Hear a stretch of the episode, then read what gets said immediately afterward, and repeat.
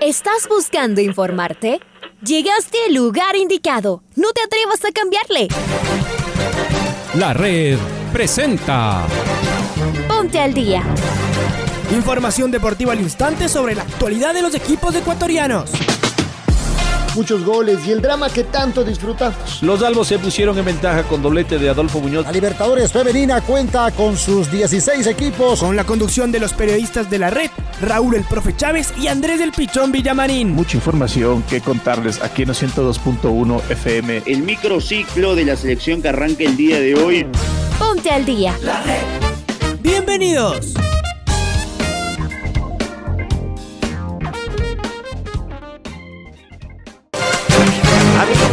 Amigas, hola, hola, ¿qué tal? ¿Cómo les va? ¿Cómo están? Tengan ustedes un cordial y afectuoso saludo. Bienvenidos, bienvenidas a la primera edición del Noticiero al Día de la Red. Martes 10 de agosto. Arrancamos la semana después de un eh, pequeño feriado e iniciamos este día especial aquí en el micrófono de la red como cada mañana en compañía de Raúl Chávez, está también eh, Paola Yambay en Control Master. Le saluda Andrés Vitamarín Espinel. Voy a comenzar con el saludo de Raúl y de inmediato con eh, los titulares. Hola Raulito, ¿cómo te va?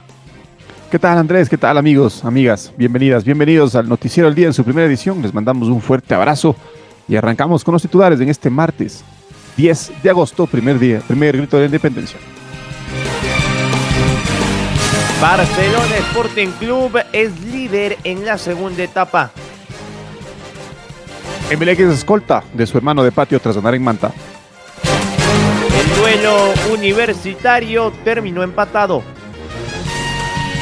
Paul Vélez se estrenó en el banco de Macará con una victoria.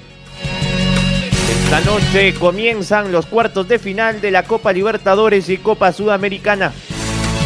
Lionel Messi se despidió del Fútbol Club Barcelona y lo esperan en París. Richard Carapaz y Jonathan Narváez fueron confirmados por el Ineos para la Vuelta a España 2021. Es momento de escuchar el editorial del día en la voz de Alfonso Lazo Ayala. Fin de semana largo y también de despedida de los inolvidables Juegos Olímpicos de Tokio. Y estamos extrañando las madrugadas a pura emoción. Nuestros 47 deportistas clasificados nos llenaron de orgullo en cada una de sus disciplinas. Fuimos parte de la fiesta esta vez y de la competencia, y por eso la disfrutamos más. En un país donde la organización deportiva, como la no deportiva, presenta fisuras en toda su estructura, los logros individuales tienen un sabor más dulce todavía. El plan de alto rendimiento está funcionando. Tiene que corregirse, por supuesto, pero ya hay un camino que ha demostrado ser exitoso. No puede estar escrito en piedra, pues el deporte es cambiante y sus actores también. Ahora, Además, debe apuntar a aquellos deportistas que sin haber ganado medallas en el ciclo olímpico demuestran que van creciendo y que necesitan un soporte adecuado para cumplir metas. Hay que acompañar. La débil estructura en las federaciones por deporte es un problema mucho más complejo. Hay una falta llamativa de nuevos dirigentes, ya sea porque los actuales se quieren perennizar e impiden la llegada de nuevos cuadros, o porque todavía no hay una dirigencia plenamente profesional que invite a dedicarse a ella al 100%. Es un reto. Luego de tanto festejo y denuncia, el reencaminar el proceso que nos lleve a París 2024. Celebramos nuestros triunfos y celebramos una cita deportiva única por las circunstancias en las que se desarrolló. Eso también la hizo especial. Parece que nos hemos quedado huérfanos de deporte y sin embargo, el deporte es único porque renace inmediatamente con nuevas competencias y flamantes retos. Qué lindo es el deporte y sus competencias en todos los idiomas y en todas las especialidades.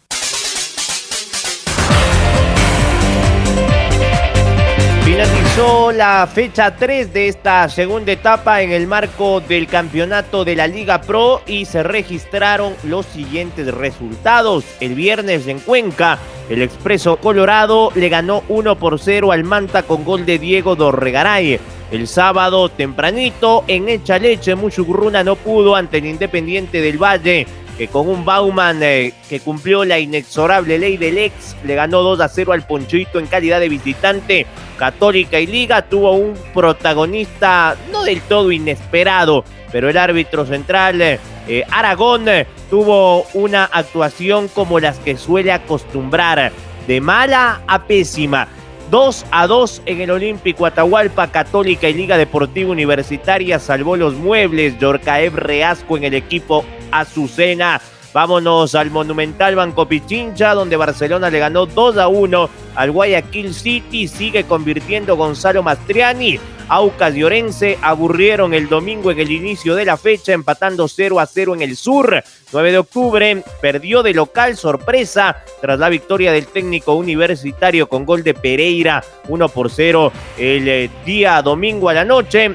Delfine y Emelec jugaron un partido condicionado también por un arbitraje muy malo. Ganó el Emelec 2 a 1 en el Hokkaido y la jornada se cerró el día de ayer con el triunfo de Macará, tres goles por dos en el debut de Paul Vélez como técnico sobre el Centro Deportivo Olmedo.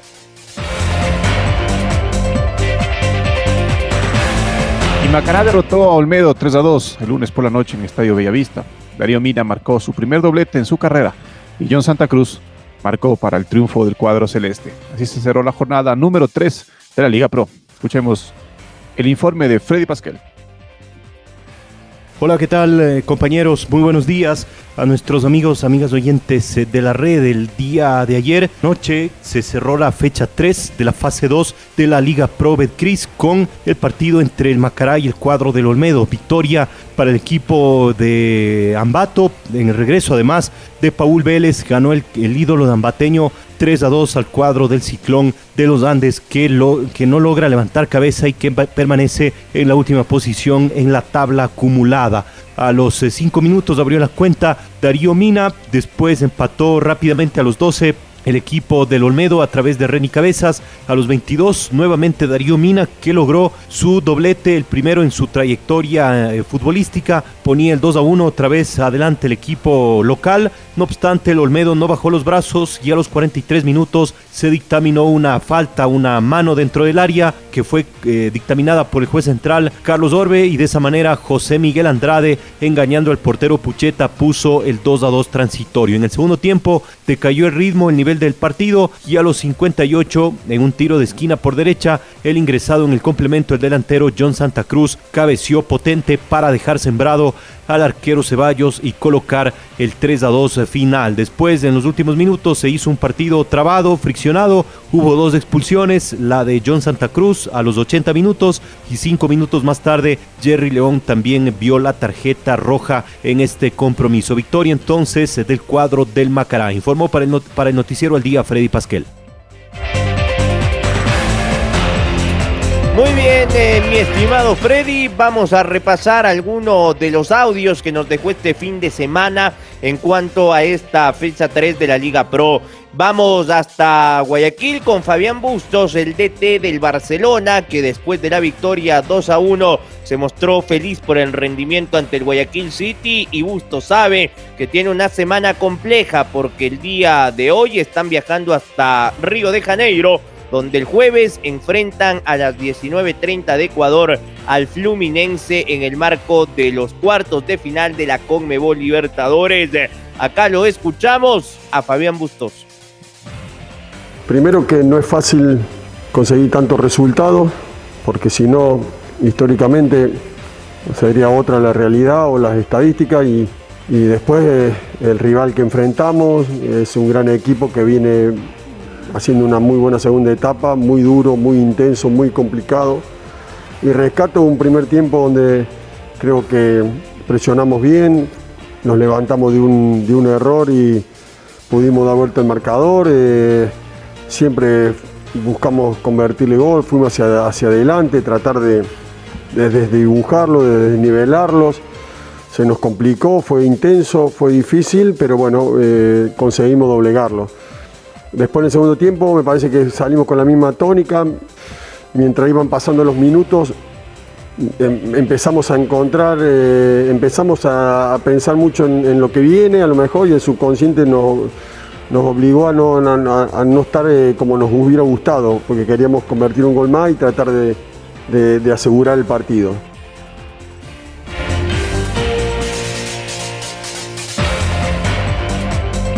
Es momento de escuchar a Paul Gavilanes, el técnico de Guayaquil City, y sus declaraciones luego de la derrota frente a Cuadro de Barcelona. pasó que Barcelona y, los errores que quizás otro equipo no te, no te los cobra caro, Barcelona te los cobra. Eh, sabíamos que, que, nos iban a generar mucho peligro por el lado derecho y, bueno, no pudimos, no supimos cómo, cómo, cómo contrarrestar eso por unos minutos. Cuando lo entendimos después creo que, que pudimos corregir y no, no tuvimos tantos sobresaltos, pero bueno, eh, Barcelona es un equipo que cuando cometes errores te, te los hace pagar caro y, luego manejaron el partido eh, como lo tenían que manejar. Es un gran equipo, tiene un gran entrenador y, y bueno, no fueron los, los ganadores de hoy.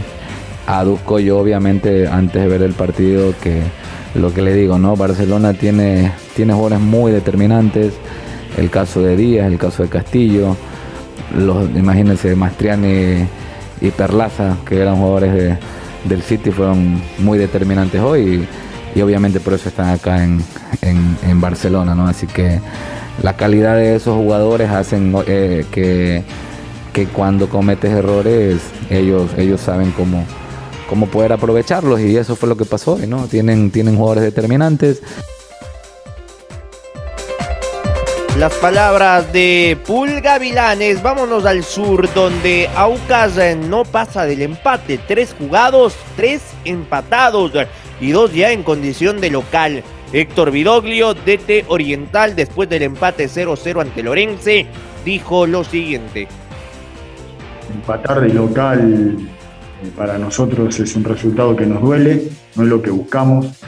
Trabajamos toda la semana para, obtener los tres puntos. Sabíamos que íbamos a encontrar un equipo que se cerraba muy bien atrás, que tenía jugadores rápidos para, para contragolpear. Creo que en el repliegue estuvimos bien, eh, frenando los contragolpes del rival, cargamos bien nuestra área, replegando, pero sí tuvimos problemas a la hora de, de finiquitar en los últimos metros. Por momentos no estuvimos precisos, por momentos estuvimos apurados, nos faltó eh, asociaciones, de repente dos o tres pases más para tratar de, profundizar. Y si bien lo hemos trabajado en la semana, a veces uno necesita trabajar mucho más. Creo que se nos hizo difícil el partido porque ellos cerraron muy bien los espacios. Y bueno, como dije anteriormente, eh, nos costó hacer el 2 versus 1 por las bandas, el romper por dentro, y eso generó que, que tengamos pocas situaciones.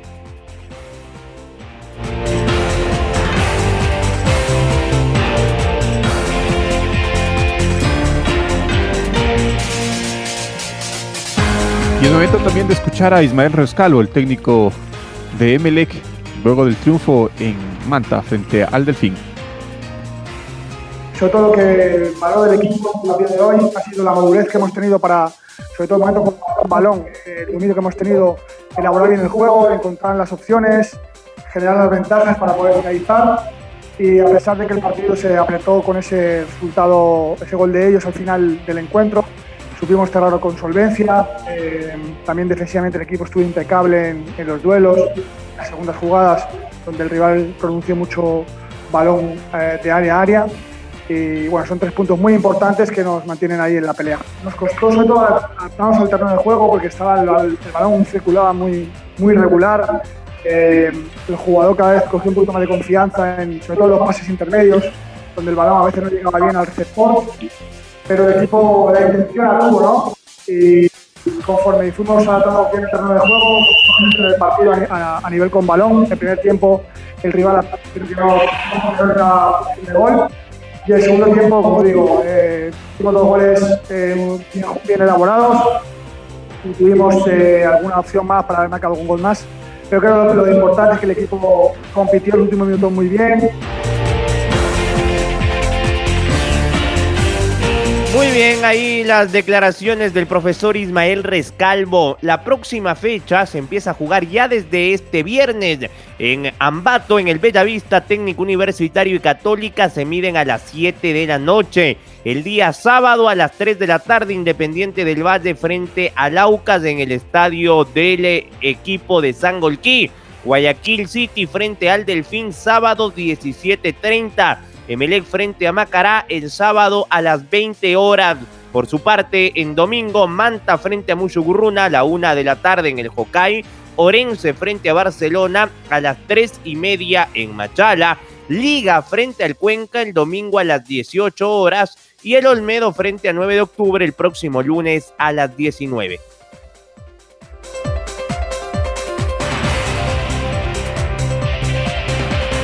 Finalizada la tercera fecha de esta segunda etapa de la Liga Pro. La tabla de posiciones es la siguiente. Independiente del Valle lidera con nueve puntos. Barcelona segundo con nueve puntos. Universidad Católica tercero, siete. MLE cuarto con siete puntos. 9 de octubre quinto con seis puntos. Aquí City también tiene seis puntos. Liga Deportiva Universitaria con cuatro puntos. Técnico Universitario cuatro puntos. Sociedad Deportiva Aucas tres puntos. Deportivo Cuenca tres puntos. Macará tres puntos. Delfín dos unidades. Orense también tiene dos unidades. El Mushugruna tiene un punto. Y sigue en la tabla de posiciones. Manta con cero puntos. Y Olmedo también sin unidades hasta el momento. Hoy comienzan los cuartos de final de la Copa Libertadores y de la Copa Sudamericana donde están involucrados dos equipos ecuatorianos. Vamos con Domingo Valencia que nos va a contar los detalles. Domingo, ¿cómo estás? Hola compañeros, ¿cómo les va? La Copa Libertadores comienza a definirse poco a poco. Hoy se jugará un partido, mañana dos y el jueves el último juego de los cuartos de final del torneo de clubes más importante de Sudamérica. A las 19.30 en el Morumbí, Sao Paulo enfrentará al Palmeiras. Mañana a las 17.15, Olimpia de Paraguay recibirá en el Estadio Manuel Ferreira de Asunción al Flamengo de Brasil. Un rato más tarde, a las 19.30, siempre hora de Ecuador, River Plate será local en el Monumental de Buenos Aires ante el Atlético Mineiro de Brasil. Finalmente, Barcelona visitará el Estadio Maracaná para enfrentar al Fluminense de Brasil a las 19 horas 30. Los encuentros de vuelta se jugarán la próxima semana a las mismas horas con la reversión de las localías. La Copa Sudamericana tomará el mismo camino. En cambio, se jugará un partido hoy, uno mañana y dos del jueves. Esta tarde, a las 17:15 hora de Ecuador, Rosario Central de Argentina recibe en el Estadio Gigante de Arroyito al Red Bull Bragantino de Brasil. Mañana Sporting Cristal será local ante el Peñarol de Uruguay en el Estadio Nacional de Lima a las 17:15. A la misma hora del jueves, Liga Deportiva Universitaria jugará en el Rodrigo Paz Delgado ante el Atlético Paranaense de Brasil. Finalmente, a las 19.30 del jueves, el Santos enfrentará a Libertad en Vila Belmiro. Los encuentros de vuelta se jugarán la próxima semana, los mismos días, a la misma hora, con la reversión de la localía. Informó para el Noticiero al Día Domingo Valencia. Compañeros, volvemos con ustedes de Estudios Centrales.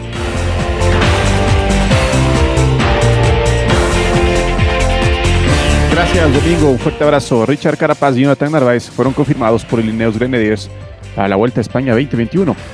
Para el, tercer año, para el tercer gran evento del calendario de la UCI, la escuadra británica confirmó también el debut de Tom Pitcock en una de las grandes vueltas. Así el Ineos tendrá la participación de dos campeones olímpicos a partir del sábado 14 de agosto.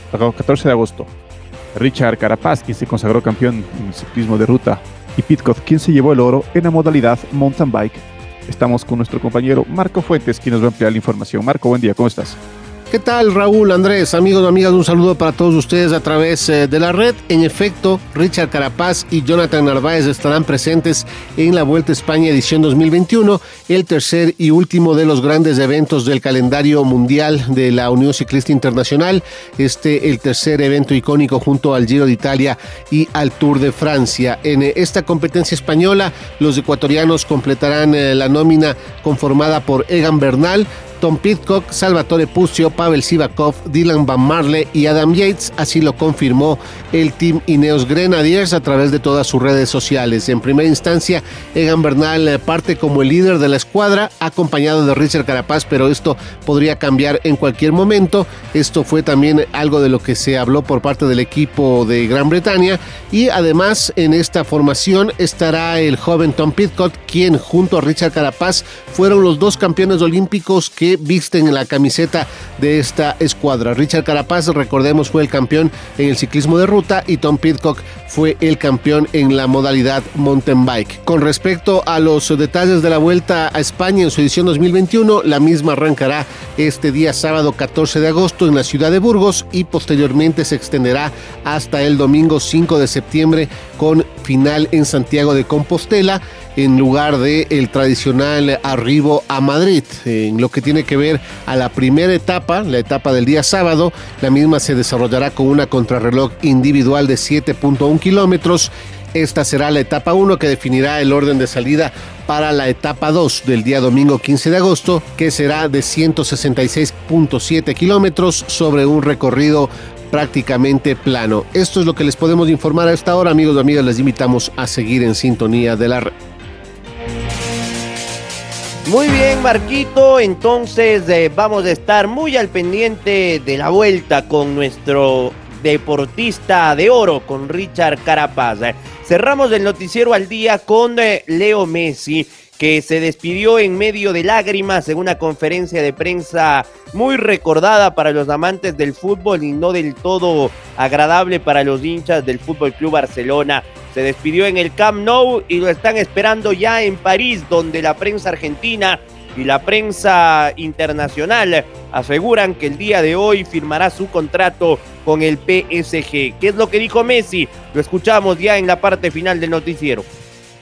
Es muy difícil esto para mí, después de, tantos años